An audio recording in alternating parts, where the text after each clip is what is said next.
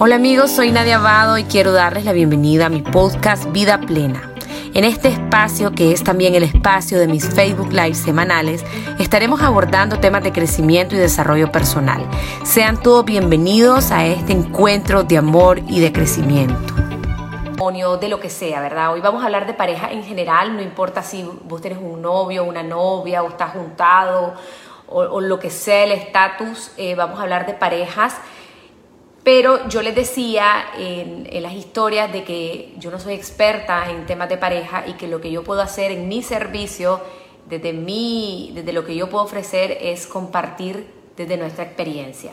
Y me parece oportuno pues haber invitar a, mi pareja, a mi esposo. Buenas noches. Él es Julio y em, nosotros tenemos 12 años, casi 13 años de casados, 13 años juntos ya oficialmente y lo que vamos a hacer hoy es compartir humildemente desde nuestra experiencia y sabemos que el tema de parejas también es un tema muy amplio porque en parejas nosotros podemos hablar de finanza o de hijo o de infidelidad o de confianza o de comunicación. Son tantos temas. Entonces, eh, lo que sentí más apropiado fue tomar sus preguntas, las que llegaran, y responderlas. Tuvimos que hacer un filtro porque llegaron muchísimas preguntas filtramos porque algunas se repetían y habían otras que nosotros sentíamos que no podíamos responder porque no habíamos vivido eso. Entonces lo que tenemos acá son 30 preguntas que ustedes enviaron de todo, ahí va de todo. Entonces vamos a ir respondiéndolas, como dije anteriormente, vuelvo y repito, desde nuestra experiencia con este deseo auténtico de poder servirle a quien le pueda servir. Entonces, como ya saben, no vamos con un tema específico, sino general. Bueno, ¿querés saludar, amor? ¿Querés decir algo? Él no está acostumbrado a las cámaras. esto, no, es, lo mío, pues, pero aquí, pues, aquí estamos apoyando la causa. Así que muy buenas noches a, todos y a todas. No es lo de él, él es, medio penosito. Ok, eh, miren, antes de que entremos en las preguntas, estábamos Julio hablando cuáles son esos principios como universales para las parejas.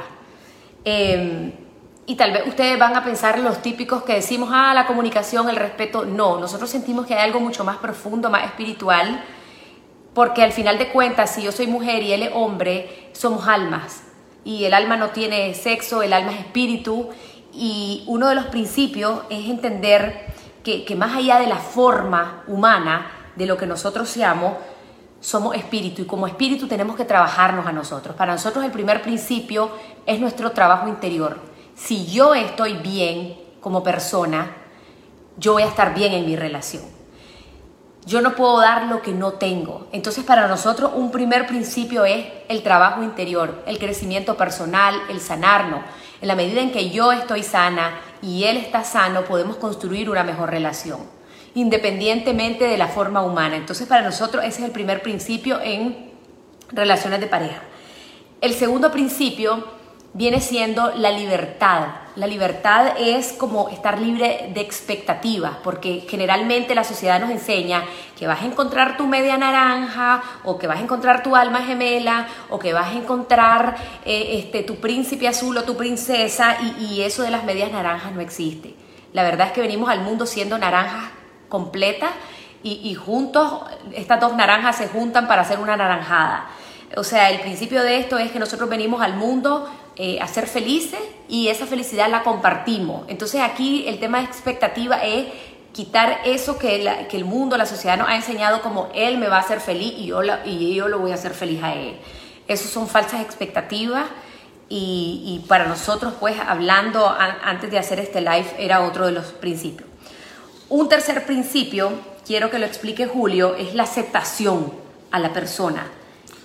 Sí, eh bueno, a mí me gustan los números y la matemática, entonces algo que quiero compartir con ustedes es la regla del 80-20. Seguramente lo han escuchado en otro contexto, pero en este contexto fue un consejo que yo recibí hace, hace tiempo que me decía, enfócate en el 80% de las cosas que, que te encantan de tu pareja.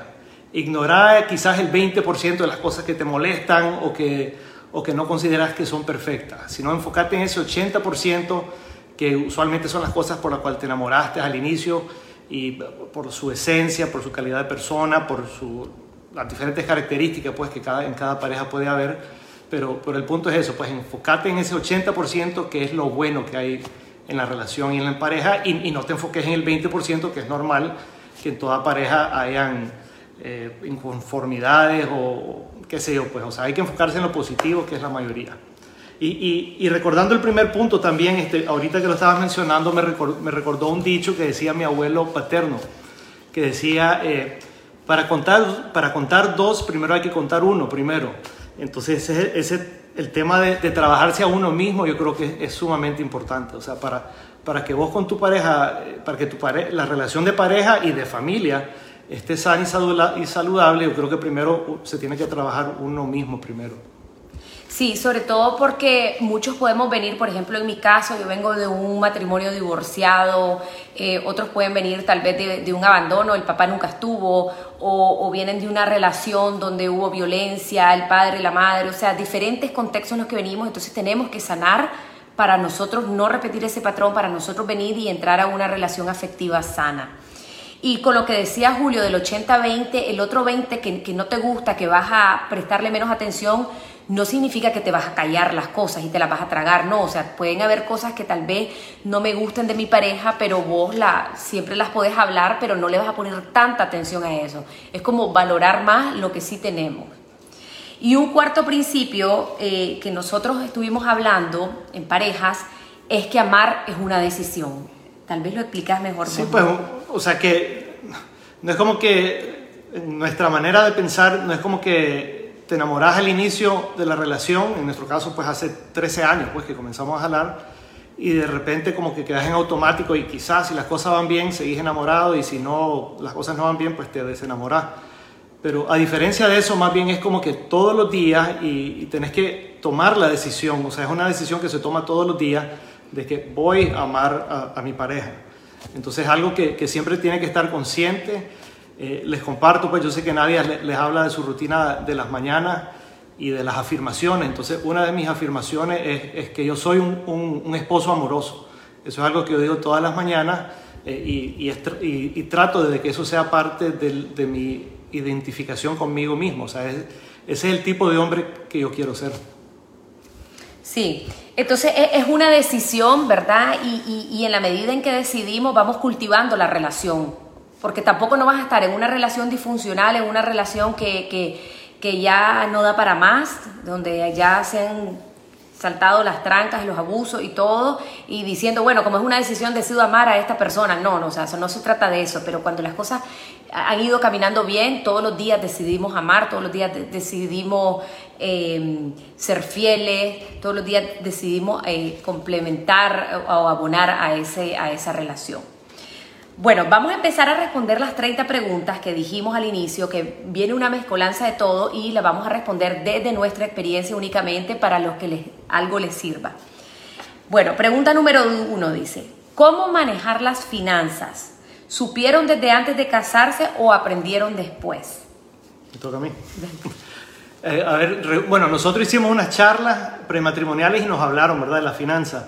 Eh, en nuestro caso sí lo, hemos, las hemos llevado eh, las combinamos, o sea, van juntos, eh, pero a mí me gustan más los números, entonces yo, yo llevo, trato de ser bien ordenado y yo llevo un presupuesto y semanalmente estoy registrando los gastos, entonces, este, y le pido, o sea, ella me comparte pues en qué ha gastado y también la tarjeta de crédito pues la tenemos compartida, entonces yo ahí registro los gastos y, y así pues mensual o de vez en cuando... Eh, nos sentamos y vemos los gastos. Mira, estamos gastando mucho en, en las salidas o estamos gastando mucho en esto y lo otro y tratamos de, ajustarnos, pues, de acomodarnos a nuestro presupuesto.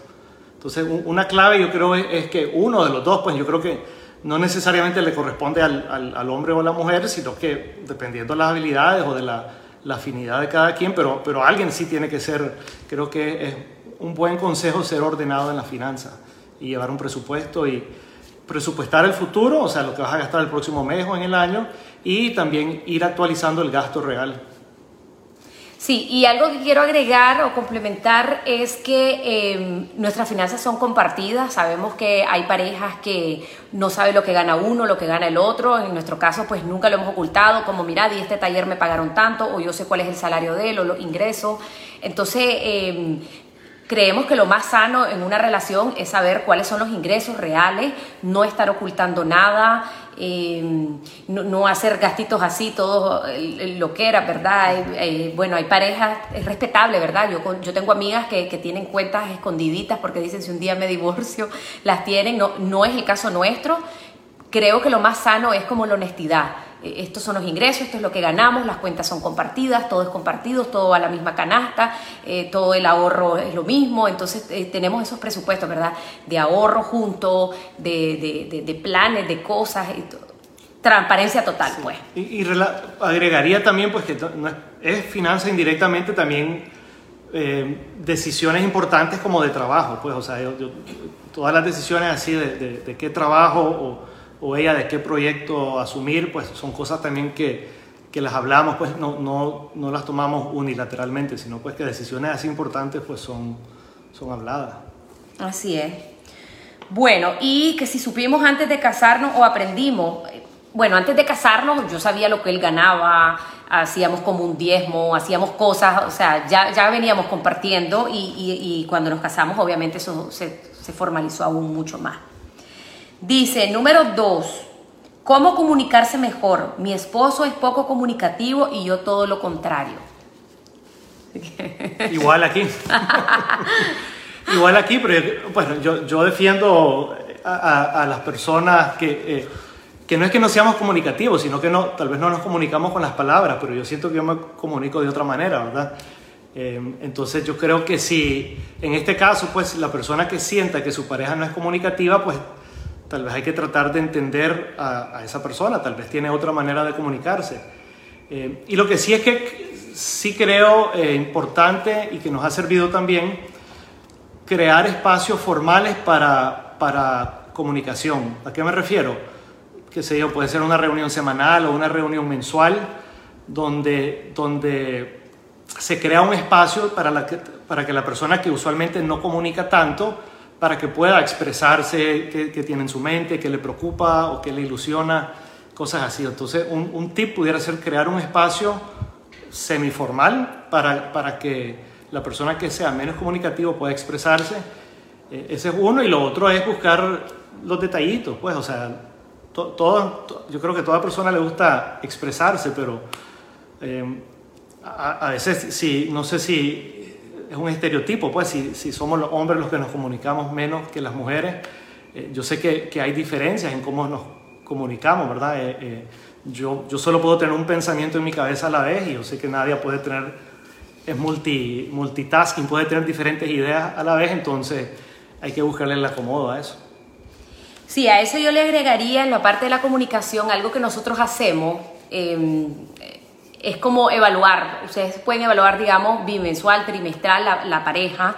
Entonces hacen como una lista de los criterios que para ustedes son importantes, por ejemplo, digamos, la confianza, las finanzas, los hijos, la, la sexualidad, el afecto, el respeto, qué sé yo, pues. Y entonces ustedes cada dos, tres meses se sientan y pueden hablar de eso. Entonces son espacios como propiciado, ¿verdad? Un, día que estén tranquilos, que no tengan nada que hacer, que los niños no anden por ahí, si es que tienen hijos, y puedan eh, hacer este tipo de evaluaciones de la pareja bajo los criterios que ustedes consideren, y eso ayuda pues a la comunicación, pues porque realmente en el día a día, más si hay uno que no se comunica tanto, pues tal vez no, no va a ser el espacio propicio como para, como para platicar y para ver cómo vamos y eso.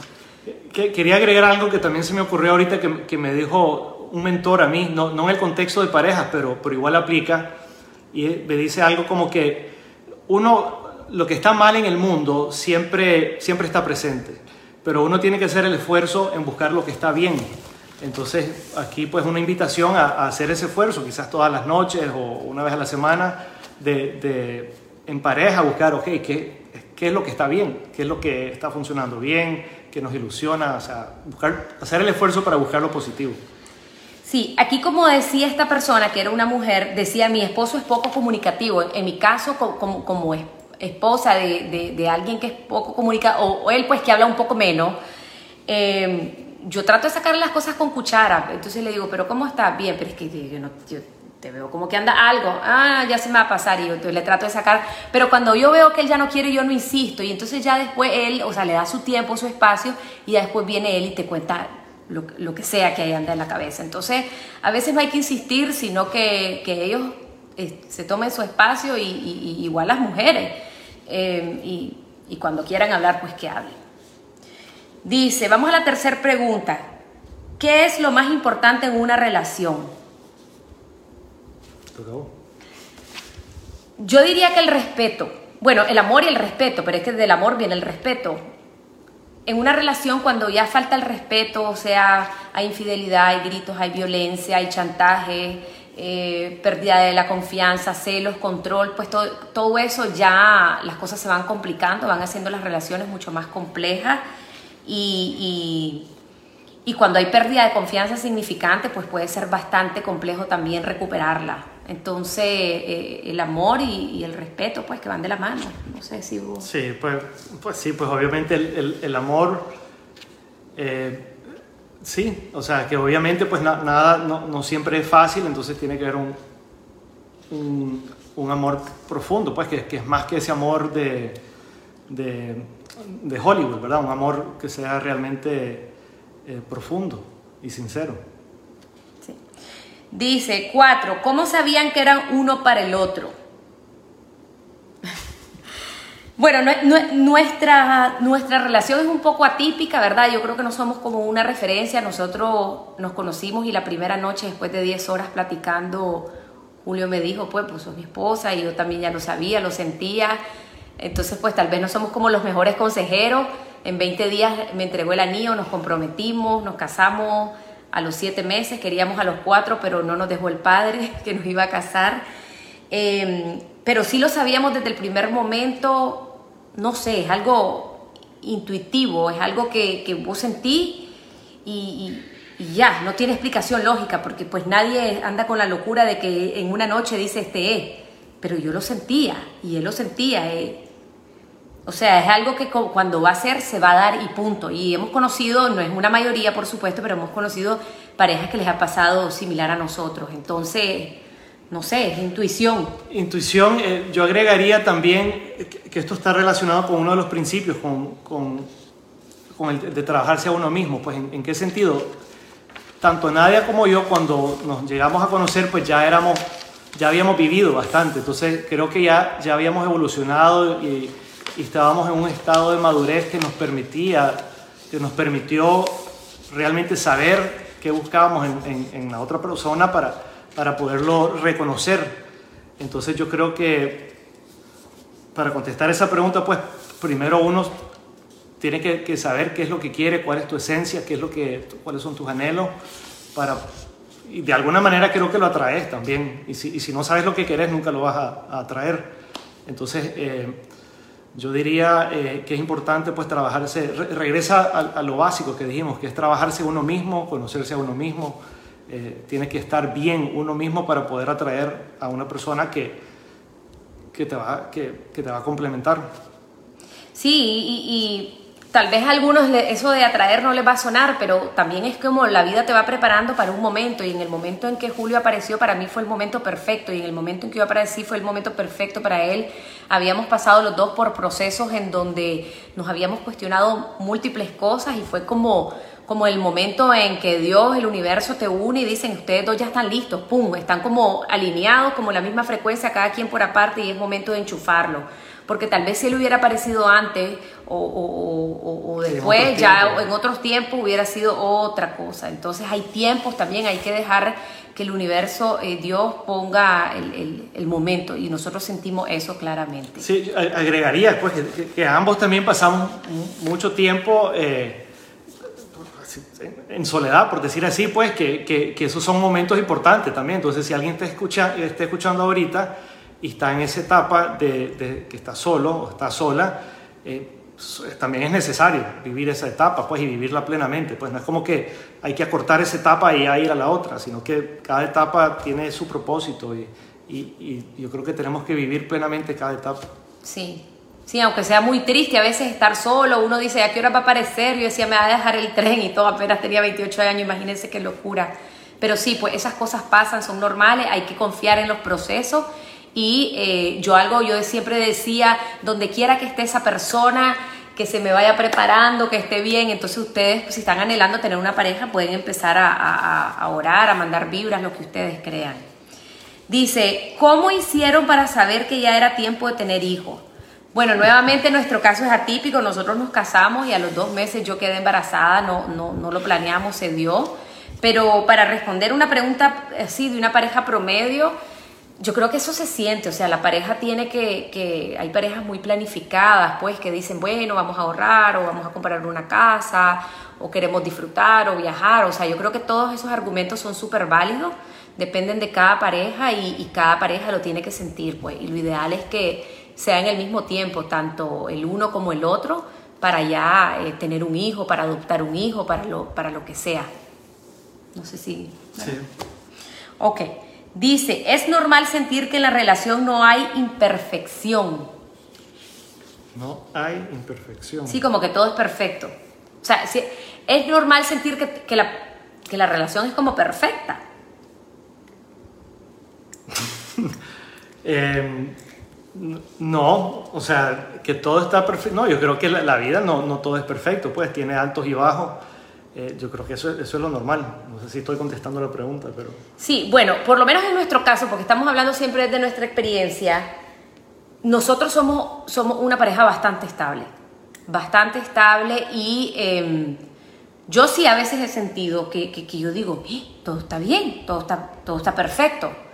De pronto, pues, algún que otro roce, alguna cosita, pues, pero, pero, y sí sé de parejas de amigos, que son muy pocos también, que sus vidas matrimoniales o de pareja son muy, muy estables. Entonces yo creo que, que, de pronto si sentís que todo está bien, pues, pues tampoco no es anormal, pero, pero, pero tiene que haber algo, porque también hay que vigilar que alguien no se esté callando, que, que, no, que no se esté eh, como fomentando la comunicación y como que alguien se esté tragando y de pronto toda la perfección, un día sale alguien y dice, no, aquí está, ya, no te aguanto, bye. Entonces... Eh, Creo que, hay que observar bien, hay que ser intuitivo en estos procesos, pero sí es muy normal que haya parejas muy estables que pasan meses y que todo está bien. O sea, eso, eso nos ha pasado a nosotros. Sí. Pero, pero, decía, pero entonces la perfección es estabilidad, pues estamos hablando. Sí, sí. Sí. Ok. Ok, dice 7. ¿Cómo salir de la rutina con tu esposo cuando hay niños pequeños y ahora en rebrote sin salir? ¿Quieres contar? Difícil.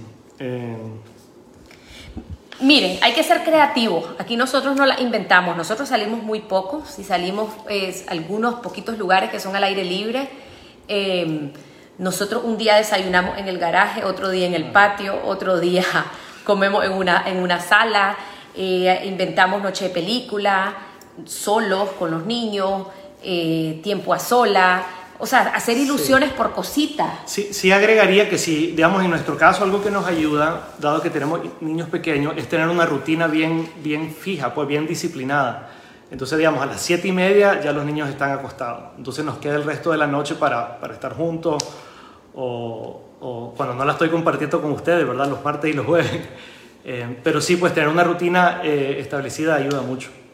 Sí, y y eso, pues, inventar, entonces un día salimos a caminar, otro día hacemos otra cosa, salir solo los dos, o los niños se duermen a las siete y media y entonces, ay, tomémonos una botellita de vino y pidamos algo, entonces es como inventártela, es como inventártela, pero pues saber que la vida es de rutina y más en estos tiempos que estamos viviendo y eso no, no debería tampoco apagar el amor, muchachos, o sea, hay que algo que, que, sí es mérito, un, mérito pues muy importante de Nadia es que ella es bien creativa y bien este, aventurera. Entonces ella me dice de repente, mira, vámonos a tal lado. Yo, quizás prefiero quedarme en la casa todo quieto, pero una vez que ya vamos, entonces ya, ya lo pasé bien y, estoy agradecido de que ella eh, lanzó la idea de ir. ¿Verdad? Porque en eso yo creo que nos complementamos, en realidad pues eso es mérito tuyo, pues que siempre sos creativa, siempre estás buscando qué hacer para romper con, con la, la rutina.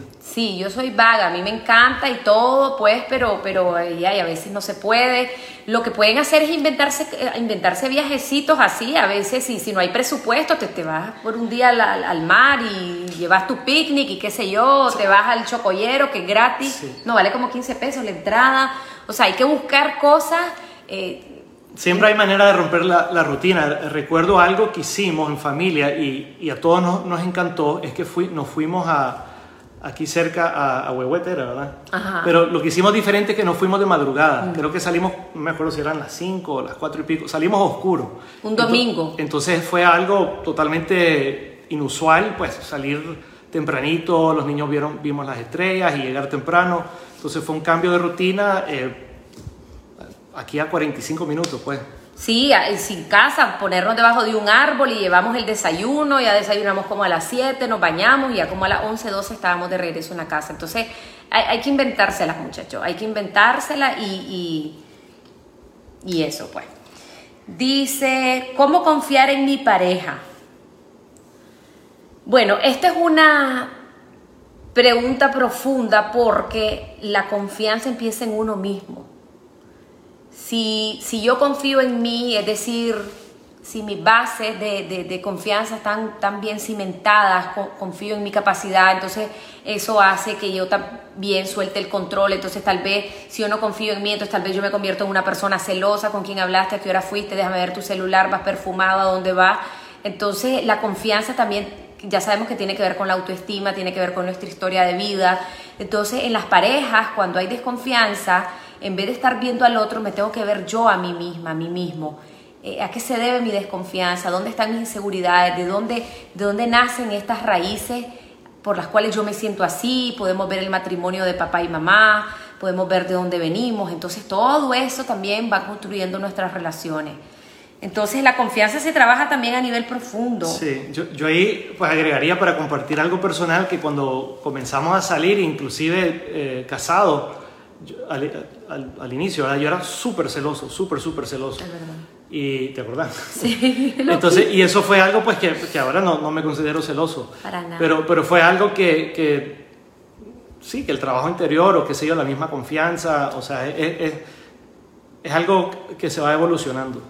Sí, fue como un año o unos meses, fue algo muy transitorio. Yo creo que también en ese sentido la confianza se va construyendo. Entonces, yo me acuerdo que como nos íbamos a casar en 20 días y todo esto, que todo fue de, de novela y locura, me acuerdo que una vez me dijo, pero vos sos estable, pero vos estás segura, me dice que vamos a estar juntos. Sí, le digo, vas a ver. Entonces, eso también, la confianza se va ganando con el tiempo que va- vas conociendo a tu pareja, que sabes que te ofrece estabilidad, que, que no es una locurita. Entonces, la, confianza también, eh, a, a pesar de ser de uno, se construye también de dos.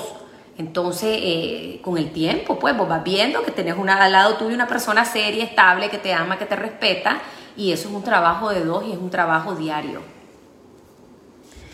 Bien, dice, ¿cómo lidiar con el mal humor en los hombres? Miren, él es un amor, pero por allá yo le digo, ah, hermano, ya te entraste a un viaje astral.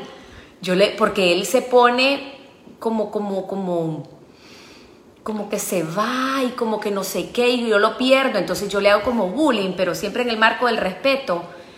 Y ahí es como darle su espacio y dejarlo ser. Y entonces yo, eh, más bien yo le hago como, como chistecito. Yo creo que en el fondo le da risa, como, ay, ahí viene el conde Drácula, ahí viene el conde Drácula. Y le digo a todos mis hijos, y la gente se ríe, pues, y, y no sé, se te pasa, qué sé yo. Me decís que anda, ¿cómo es que decís? Anda, dice, anda circunspecto y taciturno, algo así. sí. Yo le hago bullying, pero no le hago caso porque ahí después se le pasa. No sé, ¿qué más? No, pues, Pero vos como hombre. Así, no, pues así, es que ¿Te da mal humor? yo en mis adentros no es que es mal humor, sino que ando pensando en otra cosa, ando, ando, En un viaje astral. ando en- enfocado en otra cosa y necesito mi espacio, mi espacio, espacio para procesar eso, pues, o, o si ando maquinando algo. Entonces es algo pues que yo, yo sí eh, agradezco cuando me dan ese espacio que no dilata tanto, pero, pero no es como que inmediatamente me tengo que cambiar de humor y andar, eh, ¿me entendés? Sino que a mí me gusta vivir esos espacios también. Ahora, es conocer a, a Julio, no hay nada más que le moleste que uno lo llegue a interrumpir en sus primeras horas de la mañana en su oficina. Él tiene una oficina aquí en la casa y entonces él está trabajando, coro, coro, coro.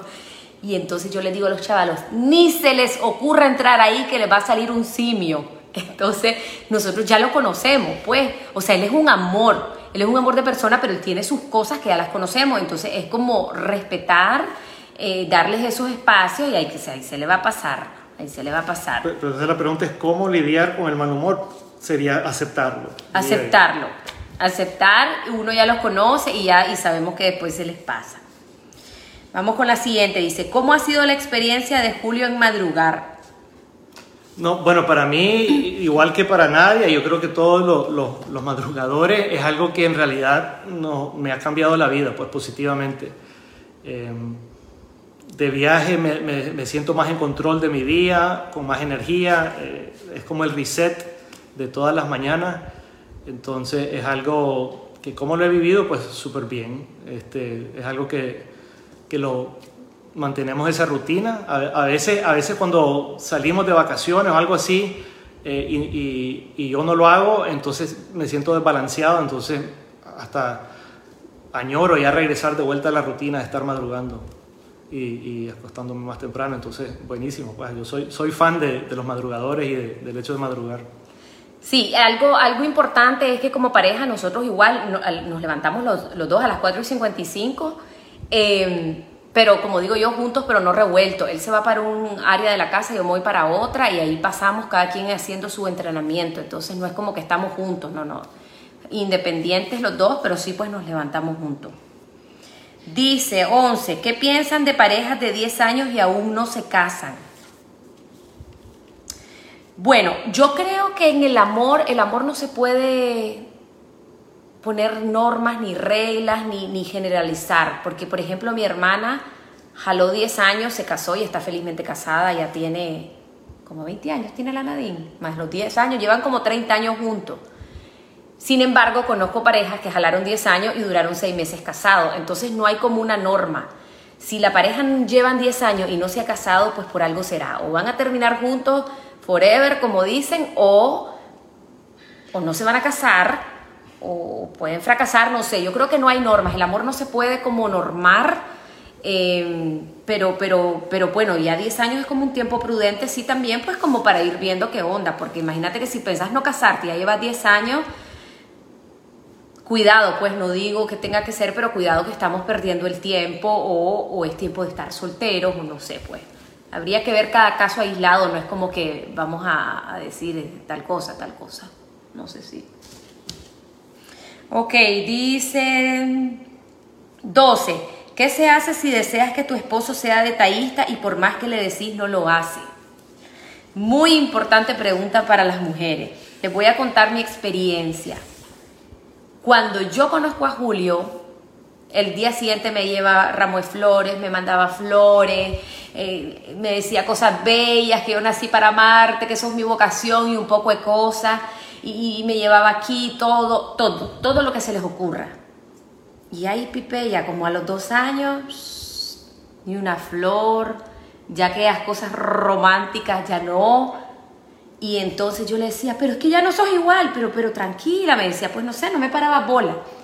Cuando cumplimos tres años, yo le dije, vamos donde Doña Ida, que es nuestra guía espiritual, y, digámosle esta preocupación, pues, de que de que ya no hay tanto detalle, que ya no hay tanto así amor, tantas palabras, porque yo estaba afligida. Yo dije, ¡Ah! mi matrimonio va para abajo.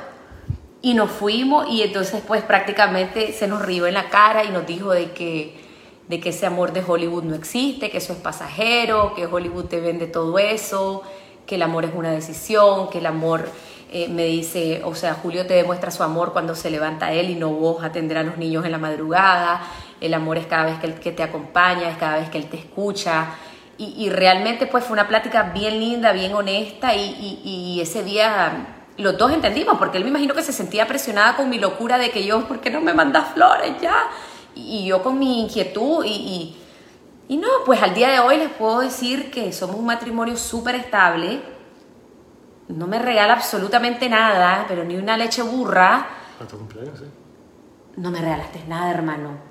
¿El qué? ¿Qué qué? O sea, cumpleaños el domingo, no me regaló nada. ¿El qué qué? y ahí estamos en vivo. No. Pues sí, es que es verdad. No voy a preguntar a los hombres, pero ustedes no, no le preguntan a veces a, sus parejas. Me dijo que me iba a regalar un reloj, pero yo ya tengo reloj, hermano, ya no. Sí, pero bueno, pues, pero ustedes no le preguntan a veces qué querés y te dicen, no, no me regales nada porque este año tal y tal cosa. Correcto. No te lo literal. No, no, correcto, porque es que yo, o sea, yo en verdad, y esto es lo que yo he tratado de enseñar en otras ocasiones, a mí me gustan las experiencias.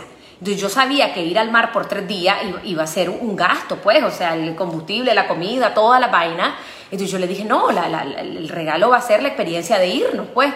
Entonces, pues, pero lo que les quiero decir es que no somos una pareja de que el detallito, de que él me trae esto o que yo le llevo tampoco. El día de su cumpleaños, toma, aquí está tu gorra, hermano, y aquí... Pero eso no, no, o sea, el amor aquí es bien profundo. Lo que les quiero decir es que si ustedes en sus parejas están viviendo eh, una situación en que no me regala, no, es, olvídense de eso. Claro que los detalles son bonitos, pues, y hay que manejarlos con el tiempo y todo, pero no es la esencia, pues, amor, hablarle vos porque, no sé, pues. No, no, pero yo creo que, que, obviamente sí hay que hacer el esfuerzo pues para ser detallista. Que no tienen que ser con regalo físico, eh, digamos algo que sí hice, lo que pasa es que tal vez no te acordás. Pero una vez lo que le regalé fue, eh, creo que fue como una semana antes de su cumpleaños, todos los días le comencé a escribir algo que apreciaba de ella. Entonces después el día del cumpleaños se lo di y, eso fue algo, algo bonito, pues que no fue algo material, sino que fue un detallito. Sí, los detalles siempre son lindos, yo creo que nutren. Por ejemplo, nosotros teníamos un guía espiritual que nos decía ponerle la pasta de diente para que cuando se vaya a lavar los dientes ya la encuentre. Eso me lo hizo el primer año, de ahí se acabó. Igual yo tampoco no le pongo nada, hermanos, y ahora que con costo. Entonces, después, este, otras cositas, que, que le dejaras papelitos ahí en la computadora o notas, post-it, que te amo, perepepe, cualquier cosa, pues, pero está bien y esas cosas está bien y las parejas que lo cultivan hasta los 20, 40 y 50 años está perfecto, pero lo que, lo que nosotros les queremos decir en esencia es que si bien es cierto, eso, eso es bueno, no es esencial, es más esencial el amor, la comunión, la complicidad, el compañerismo, el apoyo, hay cosas más relevantes que esa, ¿verdad? Y a veces las mujeres sobre todo tendemos a preocuparnos porque Hollywood nos vendió eso, que nos iban a llevar a tal lugar y que nos iban a dar una flor. No olvídense de esa vaina, no hermano, y menos en pandemia. ¿Verdad? Bueno, dice, ¿qué se hace si deseas que, ya, ya lo dijimos, ¿qué los ha mantenido unidos? Bueno, el amor, eh, la pues la familia con, con, los hijos y todo, pues, o sea, nosotros, yo diría que en, nuestro caso, nosotros somos más que una pareja, pues somos un núcleo familiar, también con nuestros hijos somos súper unidos, eh, tenemos reuniones semanales con toda la familia, entonces nuestra identidad personal, pues además de lo que cada uno hace independientemente, eh, también nuestra identidad es que somos parte de esta pareja, pues de esta relación, somos, o sea, ya es parte de nuestro, ¿cómo se dice? De nuestra identidad yo me identifico pues como, como un esposo, como un padre, entonces es parte de, mi, de mi, esencia ya. Em, pues entonces no, no, no, es tanto como que, lo, que nos mantenido, no sé, pues todo el conjunto, todo el amor, em, pues gracias a Dios no hemos, nosotros no hemos vivido por algo como que, que eso haya sido un, gran reto, pues tampoco, pues no hemos vivido eh, momentos como de, de estar separados, pues hemos tenido suerte en ese sentido. Sí. Ok, dice, venimos divorciados los dos. ¿Cómo llevar una relación sana y que no afecten los ex? Bueno, aquí obviamente nosotros no tenemos esa experiencia, no podemos hablar así como con propiedad, pero pues algunas cosas básicas que, de sentido común, em, es importante pues marcar los límites, ¿verdad? O sea, si te estás comunicando con tu ex, eh, siempre pues dentro del marco del respeto de la pareja, que, que, que, que, no vayan a haber celos, porque si hay hijos de por medio, pues te tenés que comunicar, tenés que tener una relación cordial con el padre de tus hijos y tu, pareja con el padre de sus hijos y hay que respetar esos momentos, o sea, imagínense que, que él tuviera hijos y él habla con la mamá de sus otros hijos, yo tengo que respetar eso, porque es la madre, yo también soy madre, yo tengo que respetar a la otra madre, porque yo también soy madre, y, y, acuerpar a los hijos como, como los tuyos, los míos, los de, los de todos nosotros, ¿verdad? Cuando, cuando se unen. Entonces, lo, lo, aquí lo más importante es llevar relaciones cordiales entre las, las cuatro partes y, y, y fomentar pues un, un, clima sano, sobre todo tanto para los adultos, pero sobre todo para los hijos. Sí. No tenemos experiencia en eso, pues, pero yo creo que por ahí va la cosa. Dice, ¿se puede recuperar o reconstruir la confianza en el matrimonio? Creo que presupone sí otra pregunta. ¿Se puede recuperar? O reconstruir, sí. me imagino que después de una infidelidad. No lo hemos vivido igual, pero, pero... Pero sí, pues, o sea, yo creo que todo el mundo, toda persona se puede redimir y se debería, se le debería dar, se le debería dar la oportunidad de redimirse cuando, cuando es una, cuando es algo sincero. Entonces yo creo que si hay sinceridad eh, y hay la decisión y la intención de, de, recuperar el amor, yo diría que perfectamente sí se puede recuperar eh, independientemente de, lo que se haya vivido, de, de, lo que sea la circunstancia. Me imagino que pueden haber miles de razones que, por las cuales una pareja se separe y después se vuelvan a, a, juntar y, a comprometerse a estar juntos y, quizás hasta salen, puede ser hasta que salgan hasta fortalecidos y más maduros después de, de determinada experiencia o circunstancia. Entonces, yo, yo creo firmemente pues en el poder este, eh, redentor, ¿cómo se dice? El poder este, sí, de redención. O sea, si pues este, yo, yo, sé que aquí, eh, independientemente pues de la, de la, fe o de la religión de cada quien, pues yo creo que en todas las religiones habla mucho de la, de la redención y es algo que, que, cada quien tiene derecho a eso.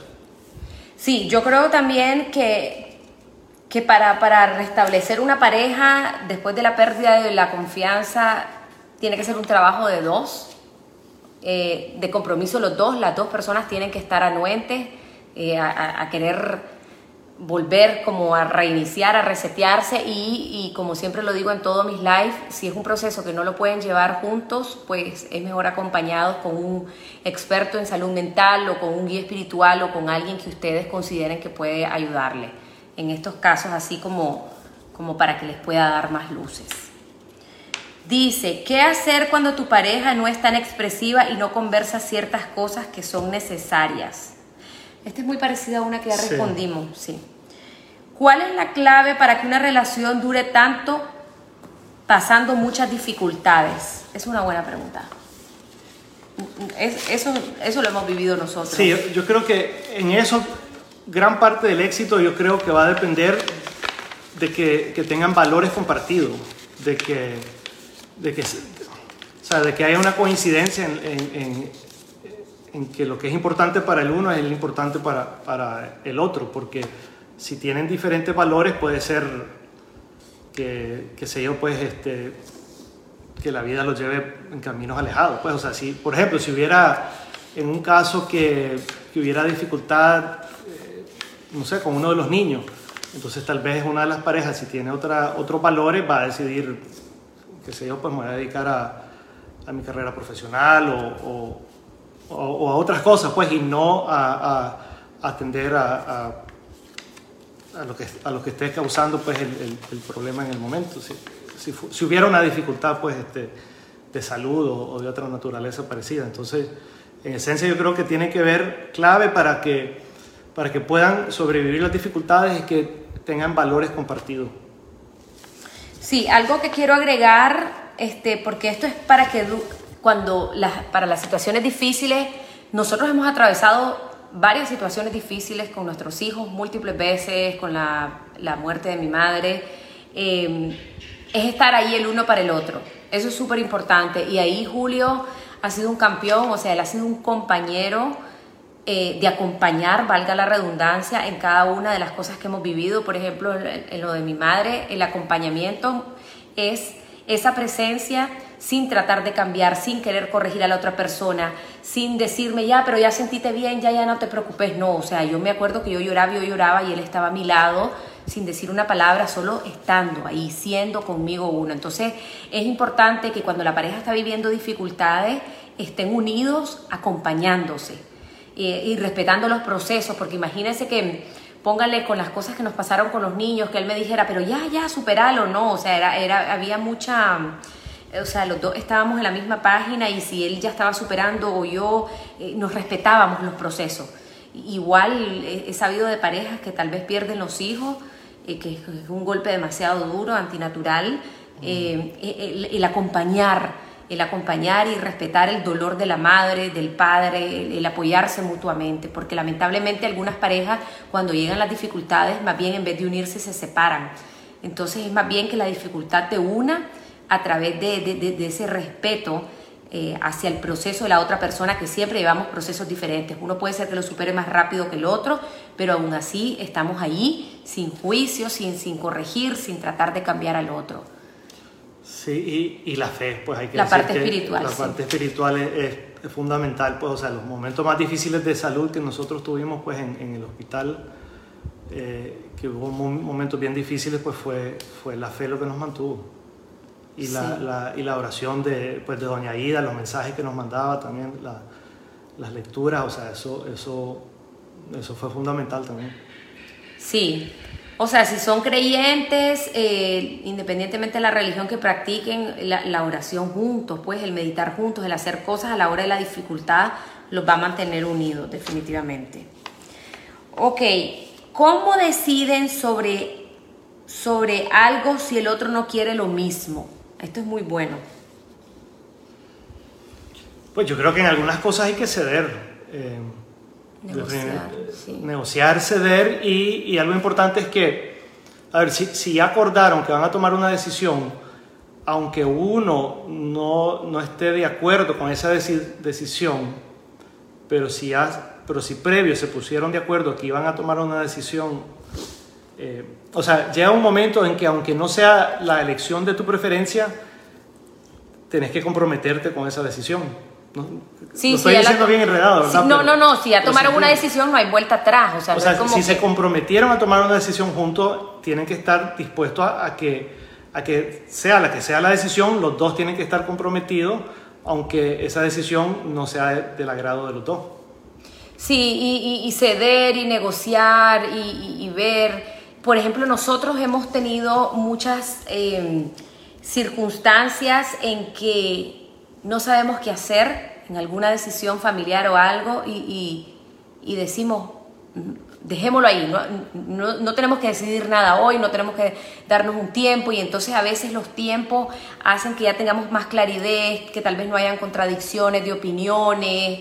eh, y eso. Pero decisiones importantes, cuando son decisiones muy grandes para la familia o para la pareja y muy importante, es, es, es- para mí es indispensable que estén en la misma sintonía. A nosotros no nos ha pasado eso, o sea, casi siempre estamos en la misma sintonía, pero tal vez cosas así como cotidianas, pues, entonces ya, pues él cede o yo cedo. Pero una decisión grande no debería ser como voy a ceder, no, tienen que estar en la misma sintonía. A ver, ¿qué puede ser una decisión grande? Una decisión grande puede ser cambiar a tu hijo de un colegio o mudarse a otro país o a otra ciudad o vender un carro. Son decisiones ya más grandes. Entonces tienen que estar de acuerdo los dos. No, no es algo así, pues, como, no sé. Sí, tal vez compartir también que han habido algunas decisiones grandes que tal vez habían diferentes opciones. Por ejemplo, algo reciente, pues que yo estaba viendo cosas de, de si un trabajo o el otro. Entonces habían diferentes opciones. eh, y cuando hablaba con Nadia, la decisión que, que al o sea, la opción que tomé al final fue como una decisión fácil. ¿De verdad? Entonces fue, fuera, eh, resultó ser algo fácil, natural. Entonces, si está- yo creo que si están alineados la- las dos parejas, entonces decisiones bien importantes, creo que va a ser más común en que haya consenso y que, y que los dos sientan que es la decisión correcta a, a- que, a, que, a, que, a que no a, a que se encuentren en el, en el- o sea, a, a que no se pongan de acuerdo. Sí. Bueno, dice, si uno se enoja con el otro, ¿qué suelen hacer para no ser hostil? O sea, prácticamente, ¿qué, qué se hace a la hora de los pleitos? Bueno, este, ¿qué se hace a la hora de los pleitos? O sea, yo creo que entre, entre más rápidamente uno de los dos logra como bajarle el gas y como respirar profundo, eso le ayuda al otro. Sí, yo creo que siempre, como, como la vida es de momentos y es de días y es de experiencias, hay momentos en que yo puedo andar mejor, hay momentos en que Julio está mejor. Entonces yo creo que cada experiencia, eh, cualquier roce, pleito, lo que vaya a ver, el que esté mejor tiene que echarla toda por el otro. O sea, yo estoy para vos y vos estás para mí cuando yo necesite. Entonces, eh, eh, eso, pues, y la- lo, típico, ¿verdad? No, no, no, bajar el gas, eh, tranquilo, hablemos después y, y resolver Nunca, como lo dice la Biblia, o sea, eh, resuelve con tu hermano antes de que el sol se vaya, nunca te vayas a dormir enojado, eso es algo que nosotros tenemos, o sea, me daría insomnio, ni quiera Dios, eh, resolver las cosas el, mismo día, darse un, chancecito, si son una media hora, unas dos horas, no sé. Y, otro tip, pues, por si le sirve a algún hombre, este, si, si está enojada, es, abrazarla, aunque, aunque esté enojada conmigo en ese momento, pero... Eso ayuda. Pero es como algo ayuda. Sí. O también eh, se separan, ¿verdad? En una hora, dos horas y después llegas así como haciendo una bromita o algo, pues. O sea, hay que... Sí, ya para cambiar la energía negativa, para, para romper la... Para romper y obviamente siempre se habla de lo que pasó. No, no, no deberíamos, como ahora disimulemos como que no pasó nada, no. No. Bueno, dicen... ¿Qué recomiendan? ¿Qué recomiendan para parejas con hijos y con opuestos estilos de crianza? Eso, eso, eso es fregadón porque pueden confundir a los niños. Eh, hay, hay, que sentarse y establecer normas. Por ejemplo, nosotros acá tenemos normas eh, en la casa, normas de, a dónde se come, a qué hora se come, cómo se hacen las cosas, entonces los consensuamos, tenemos reuniones familiares, les damos a conocer a los niños las normas, eh, este, o sea, hay cosas que estamos así, que estamos de acuerdo, a veces yo soy un poquito más exigente, a veces Julio es un poquito más flexible, pero también lo hablamos, o sea, hablamos también como pareja, como no se te ocurra desautorizarme delante de los niños o vos no se te ocurra tal cosa, porque ante, ante los hijos no, puede ser que venga un padre y diga, no le hables así o vos tal cosa. Entonces e, eso es bien importante, la autoridad frente a los hijos. O sea, los padres nos comunicamos, eh, muy aparte de los hijos, establecemos las normas, después se las damos a conocer y, y eso, pues, no sé. Sí, de acuerdo. Y estar alineado, estar alineado. A veces Julio es bastante flexible y les presta el celular y yo, no, hermanito, no les presté esa vaina. Entonces es como, como, como alinearnos. Hay que alinearse, muchachos, si no vamos a confundir a los chavalos y, y, también eso causa fricciones innecesarias en la pareja. La pareja no debería de pelear por hijos. La pareja no debería de pelear por hijos nunca. Los hijos eh, no estaban, estábamos juntos, los hijos después se van, volvemos a estar juntos solo y, y la pareja debe estar siempre bien. A ver, dice... La edad, dice, la edad es determinante para elegir a la persona. Pues yo, desde mi punto de vista, más que la edad, lo que importa es el estado de madurez de cada quien. Pues, o sea, si estás muy, muy maduro, no sabes lo que querés, no, no, te conoces vos mismo, entonces creo que va a ser más difícil que, que te vaya bien. Mientras que si has vivido y ya, ya, este, ya tenés más criterio propio, pues este, ya sabes lo que querés en la vida, ya sabes cuáles son tus valores y los puedes reconocer en otra persona, creo que tenés más probabilidades de que te vaya bien. Eh, no creo que hayan reglas necesariamente, pues, pero... Sí, es que el amor no se puede categorizar pero lo que sí tengo que decir es que yo he conocido parejas que se llevan 20 años y que está todo perfecto, pero también he conocido parejas que tal vez se llevan 20, 15 años y me dicen, me casé con un abuelo, no quiere salir, entonces, o con una abuela. Entonces las diferencias intergeneracionales a veces pueden afectar la convivencia, a veces. Entonces yo creo que cada caso es aislado y no es algo como que podemos decir aquí, sí, no, o sea y además que la edad también no, habla mucho. A veces podemos encontrar a alguien de 50 con una madurez emocional de 20 y a alguien de 20 con una madurez de 60, no sé, pues eso es como muy em, relativo. Dice, ¿siempre han buscado crecer espiritualmente los dos o quién jaló a quién? Bueno, yo diría que esa parte espiritual para mí ha sido muy importante y de hecho fue de las cosas, o si no la cosa más que más me atrajo, trajo, o traigo, atrajo, atrajo, atrajo de, de, Nadia. Eh, y, los dos habíamos, estábamos en una etapa de mucho crecimiento espiritual.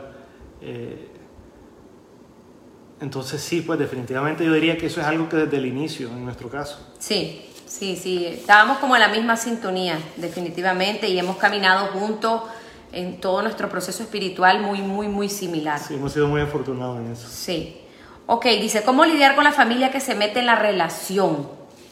Bueno, ahí nosotros no tenemos experiencia, gracias a Dios, este, pues nuestras familias han sido muy respetuosas, pero yo creo que aquí, más que la familia, son, es la pareja, ¿verdad? La pareja es la que tiene que establecer esos límites. Eh, por ejemplo, con la, la, mamá o el papá o lo que sea, pues eh, si la pareja no establece los límites, la familia tampoco los va a establecer. Se nos apagó el Instagram. ¡Hala! Algo le pasó a la, eh, a la cuestión esta, espérense. Qué paseada. Espérense, muchacho. Algo pasó. Entonces, la, esos límites los tiene que establecer la, la, misma pareja, ¿verdad? No sé si, ¿qué pensás de eso? No, de acuerdo. Ok. Ya estamos terminando, muchachos. ¿Cómo puedo integrar a mi esposo al mundo del crecimiento personal? Él sufre de depresión a raíz de un incidente. Eh, a mí lo que se me ocurre es que el dice crecimiento espiritual o personal. Personal. Bueno, yo creo que eso es decisión de cada quien, pero, pero el otro día escuché a alguien interesante que decía, esta persona, que, que él, él no puede meditar, dice, él no se puede sentar 20 minutos y hacer el silencio. Eh, pero lo que sí podía hacer y lo que descubrió que fue su manera de practicar un poquito de espiritualidad es tomarse el tiempo todas las tardes, eh, al atardecer, y, irse a ver, o sea, salir afuera e ir a ver la puesta de sol, o ir ver pues, el, sol cuando ya va bajando. Entonces, eso es una, eso es una pequeña manera, pues, o por lo menos es, es la manera en que esta persona eh, estaba desarrollando su espiritualidad o su o aquietándose y, aquietando su mente y, haciendo un alto en su día para poder reflexionar y para poder, este, qué sé yo, pues, o sea, iniciar su crecimiento espiritual de esa manera. Entonces, no, no, no es que, lo que yo pienso es que el crecimiento espiritual no, no tiene que ser eh, de acuerdo a una fórmula específica o de, acuerdo a, lo que típicamente vemos, sino que pueden haber diferentes maneras de, de practicar el crecimiento personal. Sí, yo quiero agregar que, bueno, esta persona es una mujer, quiere que su esposo entre al mundo del crecimiento a veces tenemos que ser respetuosos, a veces todos vivimos procesos diferentes y yo tal vez yo estoy en mi proceso, creciendo, me siento bien, estoy en paz, estoy aquí y quiero que mi pareja sea igual y tal vez eso no va a ocurrir o no va a ocurrir en el tiempo que queremos. Entonces ahí hay que ser muy cautelosos, muy prudentes, muy de respetar los espacios porque a veces podemos causar todo el efecto contrario. Cuando yo estoy tratando de que, mira, mira esta charla o hace esta meditación o vamos a la iglesia o hagamos esto, entonces eso puede causar un efecto contraproducente. Entonces mejor es respetar el proceso de cada quien y eh, que en el momento en que se tenga que dar, pues ya eh, no significa que no vamos a estar invitando y, y tratando, pero, pero sin, sin, sin agobio, ¿verdad? Sin, sin afán, sin, sin tratar de, de, exageradamente de querer cambiar a la otra persona. Sí, porque de lo contrario puede ser contraproducente, pues yo creo que por lo menos yo y creo que muchos hombres y tal vez mujeres también, si, si te están empujando hacia, hacia algo, más bien vas a, vas a, resistir. Entonces más bien yo creo que tiene que ser algo natural que nazca de la, de la persona. Sí, cuando se esté listo. Dice, ya estamos terminando, vuelve a ser tu vida igual, tu vida de pareja vuelve a ser igual después de la etapa de los bebés. Sí, lo que pasa, bueno, esta persona había dicho este, que, que, era, que era como una etapa de caos. Ciertamente cuando uno tiene bebés es una, son años de mucha demanda. Eh, las madres estamos, más si hay lactancia, estamos muy, muy compenetradas en nuestro rol de madre, el padre también, hay desvelos de parte de, de la pareja, hay, hay mucha demanda física, ¿verdad? Entonces son años maravillosos, con muchos aprendizajes, pero también físicamente demandantes y cansados. Y eso obviamente afecta un poco el ritmo de la pareja, tanto a nivel sexual como a nivel afectivo, como a nivel de espacios, como a nivel de todo. Pero es una etapa, muchachos, y eso pasa y nosotros ya nuestro hijo menor tiene siete años y medio y nosotros nos damos nuestras escapadas, mi suegra viene a cuidarlo o, o así, pues entonces esas etapas pasan y pasan bien rápido. Entonces, estuvimos solos, estamos acompañados y después volveremos a estar solos. Así que no se preocupen por eso. No sé si querés. Sí, de acuerdo. Bien, última, 30. ¿Creen que la fidelidad es una decisión? Sí. yo quiero que compartas lo que me dijiste una vez de que ves y te acordás. Ah. Eso es un sí, no, yo, yo creo que la pregunta es que si la fidelidad es una decisión, sí. Yo creo que es una decisión que uno eh, tiene que decidir qué tipo de, hombre o qué tipo de mujer quiere ser y, y, tener tu modelo, tu ideal de qué tipo de persona quieres ser. Entonces, eh, por lo menos en mi caso, pues yo quiero ser alguien que es fiel eh, no solamente a mi esposa, sino a mis hijos, a, a, los que yo identifico como mi familia. Pues entonces, para mí la fidelidad es, este, lo veo en un sentido amplio. Pues, o sea, yo soy fiel, fiel a mi esposa, pero fiel a mi familia también. Entonces, eso es algo que yo, que yo tomo la decisión ser así. Eh, ahora, a lo que se refería Nadia era a un comentario que hice una vez, o, ya no me acuerdo si fue un consejo, o qué, pero que las tentaciones hay que cortarlas al, instante, ¿verdad? O sea, no, no, no puedes dejarte por tu voluntad propia decir que, que vas a evitar. Entonces hay que evitar las, las, situaciones, hay que evitar las circunstancias al inicio para, para no tener que, que depender de de tu fuerza de voluntad. Sí, o sea, cosas como, a ver muchachos, cosas que pueden pasar, digamos, vas un día, no sé, a una fiesta que no vas con tu pareja y te cerraron el ojo ahí, alguien medio simpático, hermanito, salí corriendo, salí corriendo a la primera, porque si uno ya desde la primera, este, así, ay, ay, ay, allí, allí, qué sé yo, es peligroso. en verdad, pues se lo estoy poniendo exagerado, pero, pero, pero es un riesgo grande. Entonces, uno desde la primera que te hacen cambio de luces, eh, eh, hay que cortar, hay que cortar de raíz. Eso yo te lo escuché una vez a vos decir y me, encantó. Obviamente aplica a hombres, aplica a mujeres también. Eh, es una decisión, es una convicción, el amor, la, fidelidad es una convicción y, y cuando estén en peligro ustedes salgan corriendo, salgan en retroceso, vía contraria porque uno también es, ser humano, pues, y te, te, puede parecer alguien así atractivo, qué sé yo. Entonces, no, no, no, no, ni quiera Dios, ¿verdad? Me le digo verdad y me lo van a enamorar, ni quiera Dios. Bueno, uh, hemos hablado de todo. Como dijimos al inicio, era un live para hablar de todas sus preguntas. Hemos respondido las 30 preguntas. Ya es bastante tarde. Eh, nos disculpan, tuvimos una interrupción en Instagram, no sé qué pasó, pero lo que vamos a hacer es mandar el video intacto de, Facebook para Instagram. Y eh, no nos podemos poner a leer porque ya no hay más tiempo, muchachos, pero cualquier cosa, escríbanme. Gracias por, por esos comentarios lindos que nos han dejado.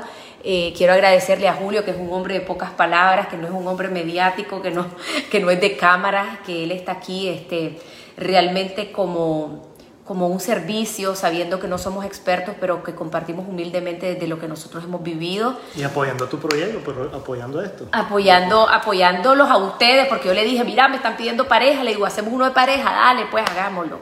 Ya esta es la segunda vez que lo hacemos, lo hicimos hace más de un año, como año y medio.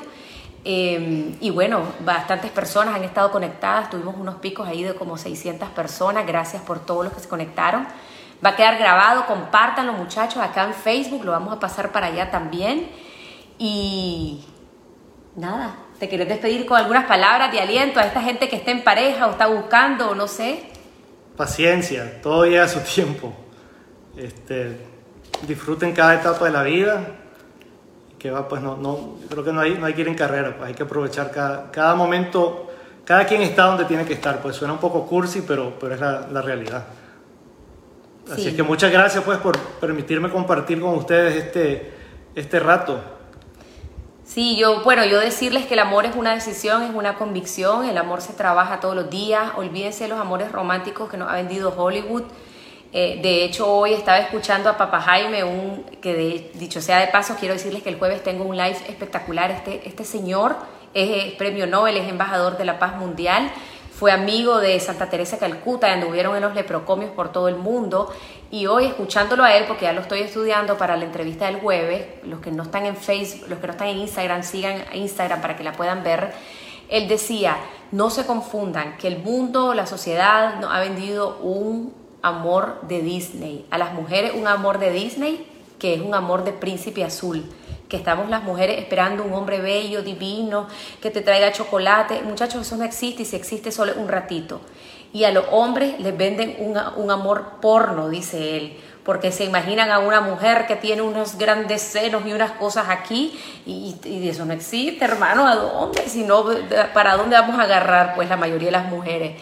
Entonces, dejemos de idealizar lo que nos vende el mercadeo, las, las películas, la pausada, y empecemos a vivir eh, amores más auténticos, más reales, a poner eh, mayor énfasis en, esa complicidad, en ese, en ese apoyo, te apoyo en tus proyectos, apoyame en los míos, eh, en, el estoy para vos, en el te acompaño sin juicio, con amor, con respeto.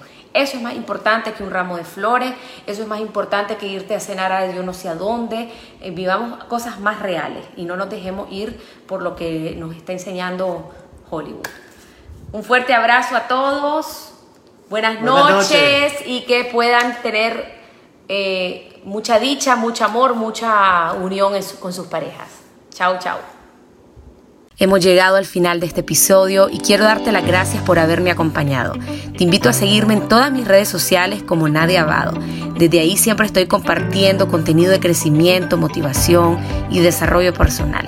Te espero la próxima semana.